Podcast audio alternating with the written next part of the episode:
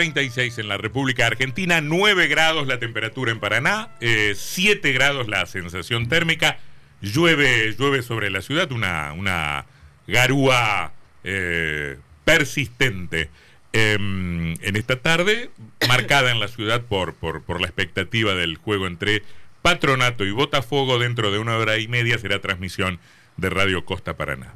Está con nosotros Tania Acebal, que es precandidata a intendenta por la lista, corríjame si me equivoco, por la lista 15, comunidad organizada. ¿Qué tal, Antonio? ¿Cómo te va? Bien, buenas tardes. Estamos correcto, buenas tardes. En más para, en más para Entre Ríos. ¿Cómo anda? ¿Bien? Bien, gracias a Dios. Feliz, contenta. Mm. Hoy me iba a guardar el primer día porque la verdad que estoy con una gripe bastante fuerte, pero bueno, vieron Salió a la calle.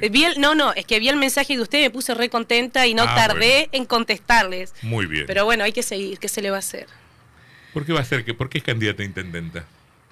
Porque creo que la lucha será no cómodamente desde la casa, sino apostando y dando todo. Y mm. cuando digo todo es hasta la vida misma, con todo lo que uno tiene. Yo creo que si quieres ser candidata a algo, tenés que olvidarte de tu vida mm. privada, de tu vida personal. Hace unos días posteé algo de, la forma de hacer campaña y yo creo que ya tendríamos que, que terminar con ese chanchullo, esa forma de hacer campaña tan baja. Y, pero bueno, lamentablemente uno tiene que olvidarse de todo y entregar todo en la calle y es así donde uno puede cambiar las cosas y hacer un antes y un después, ¿no? Suena un poco dramático. Es que es así, lamentablemente es así. Uno no, es que se postula Tania a Cebal sola, sino que eh, eh, ya dijo de ser yo y, son involucran a todos en la vida de uno. Eh, y bueno, pero cuando se hace un consenso y te dicen, bueno, Tania, seguí, adelante, vamos a estar todos con vos eso es muy gratificante. Cuénteme su historia. ¿De dónde viene usted políticamente? Porque usted fue candidata en algún momento por el partido SER, ¿no? Sí, fui candidata por el partido SER, pero yo creo que hay cosas más importantes que, que nombrar ese partido, como por ejemplo que participé en el 2017 por dentro del Partido Justicialista. Lo que pasa que también cuando uno participa por dentro del PJ, por ahí las condiciones no son igualitarias para todos. Lo que por ahí decidimos también en el 2019 mm.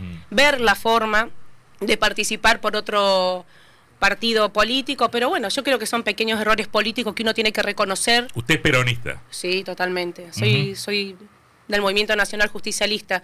Soy de reconocer mis errores, creo por ahí que uno comete errores políticos y esto fue uno. Creo que tendría que haber seguido dando la lucha desde mi propio partido. Mm. Pero bueno, soy un ser humano y así como tengo virtudes, también tengo defectos y lo bueno es que uno lo sabe reconocer. Eh, ¿Y por qué juega una candidatura propia? Eh, lo que hace suponer a uno que no se siente representada por nadie dentro de la estructura del PJ. No, yo creo que en la diversidad de, de ideas es que uno es que una ciudad, una provincia y una nación mm. pueden seguir adelante, o sea, de nada sirve que estemos todos en un mismo lado porque eso quiere decir que vamos a taparnos no solo lo bueno, sino lo mm. malo de las cosas, ¿no? No, pero yo quiero conocer su historia. ¿Militó en algún grupo en particular? Sí, como no, yo fui, bueno, estuve como tesorera de una comisión vecinal cuando era muy pequeña, después formé la agrupación Evita, Mm. Eh, y bueno, y después empezamos a militar. En el 2015 yo dije, me, alejé de la política, pero cuando a uno le gusta todo esto, y no es fácil que te guste la política, no es fácil porque te lo dije hoy, tenés que olvidarte de tu parte privada, eh, tenés que dejar de lado un montón de cosas, pero bueno, volví al ruedo y quise cambiar esto. Mm. Sigo insistiendo en que hay que transformar esto y desde el lado que nos toque participar vamos a seguir estando. Me gusta mucho la mm. política más que eso, me gusta estar en contacto con la gente, es lo que me gusta hacer y es lo que me voy a dedicar toda la vida.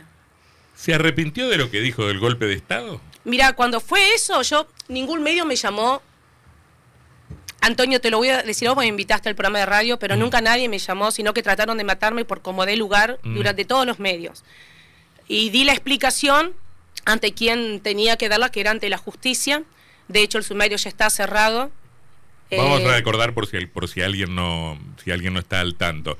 En algún momento, cuando se barajaba la candidatura de Máximo Kirchner, dijo este, Tania Cebal, quiero que venga algo así como un golpe de estado fatal, porque esto es como mucho. Así fue la declaración. Bueno, eso lo pueden buscar en las redes sociales, no. Yo creo que hay algo, hay algo peor que esto, que es lo que estamos pasando todos los ciudadanos.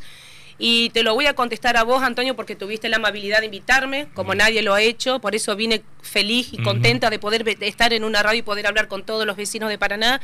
Eh, claro que pedí disculpas, realmente el que me conoce sabe que eso no fue así tan agarrado como, como se dijo y, bueno, pedí las disculpas correspondientes, pero lo que a mí sí me dolió que nadie fue capaz de llamarme y decirme, Tania, te conocemos, no quisiste decir eso, está bien, ya fue, trataron de matarme los medios, les vino oportuno esa frase inoportuna, lo usaron y bueno, pero si con eso creyeron que Tania Sebal no iba a volver al ruedo, se equivocaron. Sé pedir disculpas, sé cuando me equivoco, eso me hace un ser humano, pero te puedo asegurar que yo me he arrepentido de lo que dije, pero hay muchos políticos que se han quedado con el dinero de toda la población y siguen estando en el poder y jamás mm. pidieron disculpas.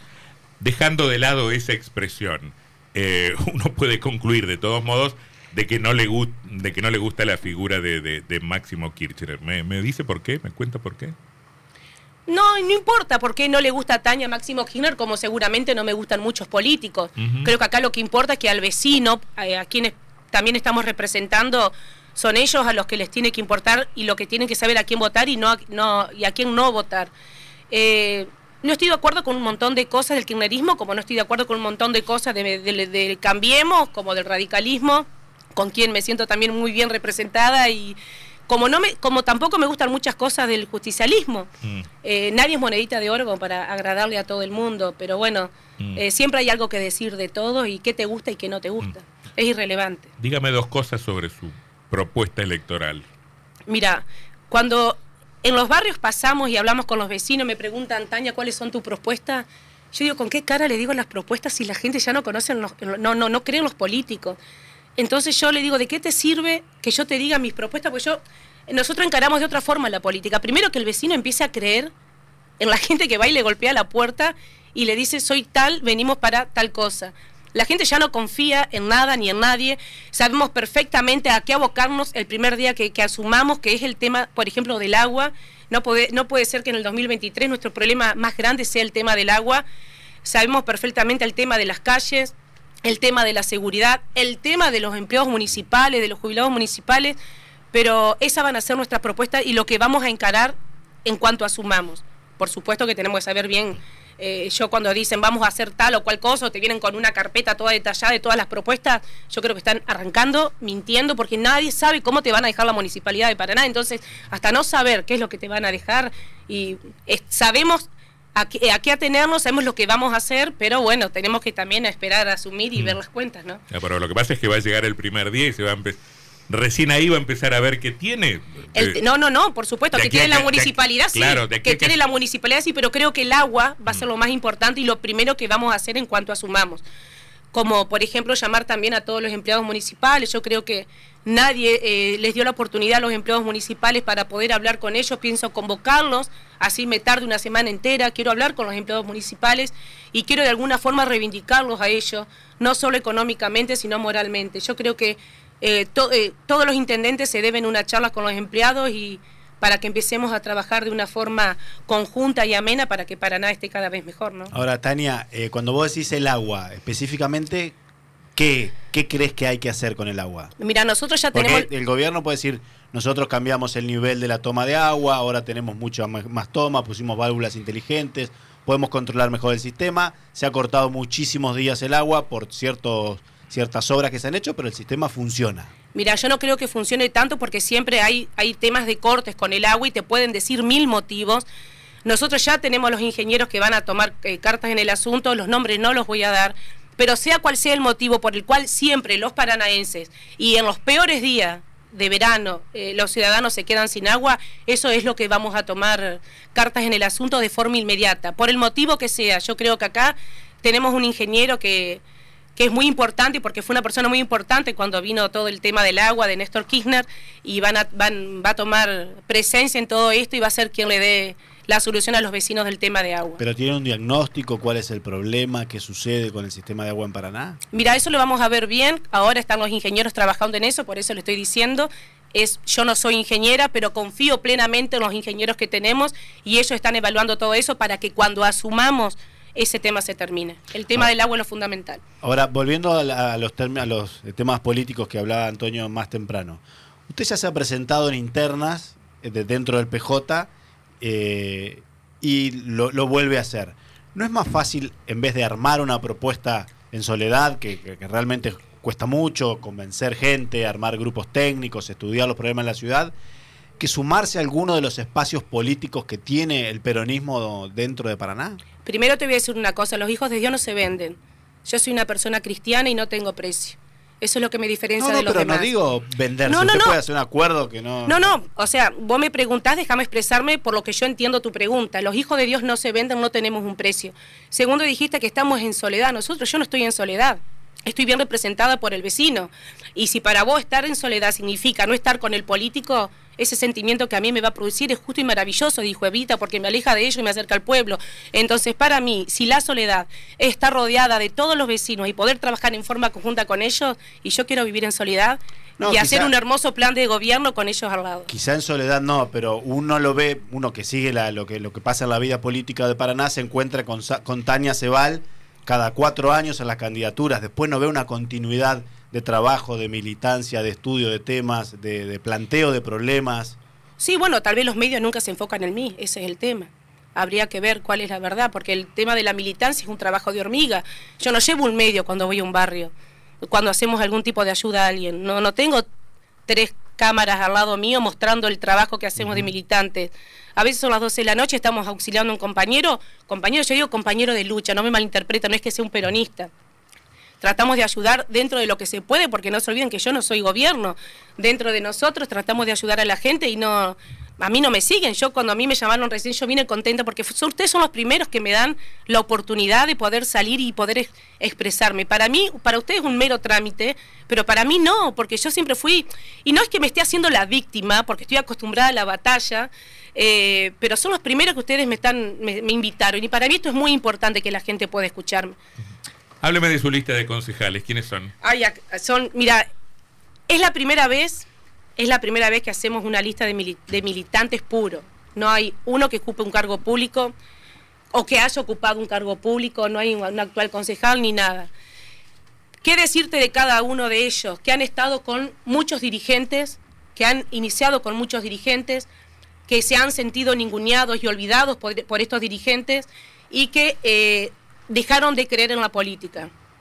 Cuando nosotros arrancamos, ellos se sumaron a este equipo y bueno, y ahora tuvieron la posibilidad, quieren, desde, cada uno desde su lugar y desde lo que saben, quieren formar parte de la lista de concejales y tuvieron la oportunidad, muchos militantes ninguneados. Y militante no es que significa que no haya personas de carrera, o sea, no, no es que estemos en contra de la persona de carrera, porque el otro día me lo preguntaron, pero son militantes que saben de la lucha diaria, o sea, vienen del pueblo mismo. Yo creo que no hay nada mejor que este tipo de listas que, que puedan defender los intereses del ciudadano. Mencióneme los cinco primero, aunque sea. Como no, estamos, bueno, a ver, Iliana Calierno, José Luis Acevedo, Nélida Estergea, Mm. Mario César Cano, Jacqueline Gisela Reyes, juventud también. Mm. Hay juventud, hay experiencia, hay historia en nuestra lista de concejales. ¿Cuántos años tiene? 47 ¿Dónde trabaja? en el Poder Judicial. Ajá. Ay, ahí, claro, ahí le hicieron el sumario. Sí, por- ahí me lo hicieron el sumario, por supuesto que sí. ¿Y cómo cerró? ¿Bien? ¿Sin sanciones? No, me dieron dos semanas sin goce de sueldo. Ajá. Sí, sí, sí. Ojo, yo no estoy feliz de lo que pasó. No, no, no crean que eso fue para mí. Mi esposo tuvo tres ACV debido a ese mal, ma- eh, mal rato. eh, muchos y creen que uno la pasó por encima, pero realmente nosotros yo casi pierdo a mi esposo que está ahí esperándome como hace siempre.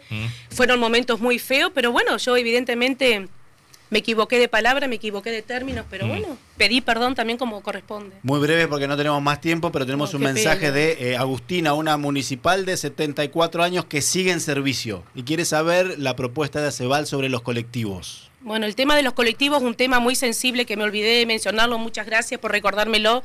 Es un tema muy sensible que también debemos darle darle un, un fin a todo esto, pero la, la cuestión no es enfrentarnos entre los que entre los que manejan los colectivos, los empresarios, los ciudadanos. Yo creo que acá vamos a venir a gobernar en pos de una tranquilidad para todos los ciudadanos y que todos salgamos conformes.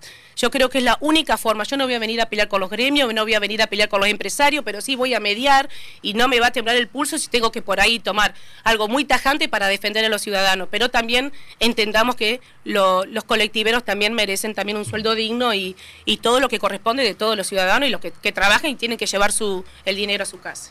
La última se lo hacemos a todos los precandidatos. ¿Cuánto va a gastar de la campaña? Yo les quiero explicar eso. Y vos sabés que iba a ir a buscar unos folletitos para traértelos Mm. de regalo por haberme invitado a tu programa. Eh, estoy muy enojada con ese tema de la campaña porque yo no sé si has invitado a otros candidatos, pero están hablando de la pobreza y de lo mal que le está pasando a la gente. Pero veo la gigantografía de todos los candidatos, de todos los partidos políticos, y yo quiero, quiero que me digan cuánto sale cada gigantografía, como cada detalle que los políticos usan para salir a la calle y vender un producto, porque lo que están haciendo es vender un producto, eso no es militancia. Entonces nosotros, es más, un compañero los otros días me dice, Tania, voy a sacar un crédito para hacer algo. No, nosotros no vas a ver pintadas, no vas a ver una pared sucia, no vas a ver una gigantografía. Cualquiera de nosotros puede sacar un crédito y usarla, pero también tenemos hijos, también tenemos nietos, y yo creo que es la única forma de ver la necesidad de la gente salir, militar y golpear la mayor cantidad de puertas posibles en este tiempo que nos queda y seguir haciéndolo. Yo creo que eh, todos los candidatos, la mayoría, están borrando con el codo lo que están mm. escribiendo, escribiendo con la mano. Tania Cebal, precandidata a intendente de Paraná por la lista 15, comunidad organizada en Más para Entre Ríos. Gracias por haber venido. ¿eh? No, gracias. Espero que haya una segunda invitación. Como no. Muy amable. ¿Cómo no? Folmar, concesionario oficial Nissan. Toda la línea de productos y servicios con la calidez y atención de siempre. Servicio oficial y atención permanente. Las mejores financiaciones y planes para acceder a tu cero kilómetro o usado. Encontranos en Avenida Echagüe, 650 Paraná.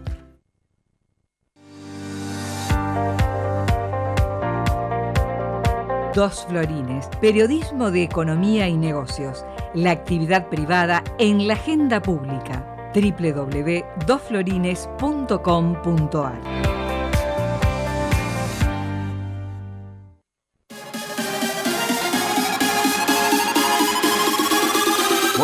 tan alto, por favor, que se dañan nuestros oídos. A ver, un poquito más bajo. Ahí, ahí va. El exceso de volumen causa daños irreversibles en nuestros oídos. Seamos conscientes de disfrutar el sonido sin malas consecuencias.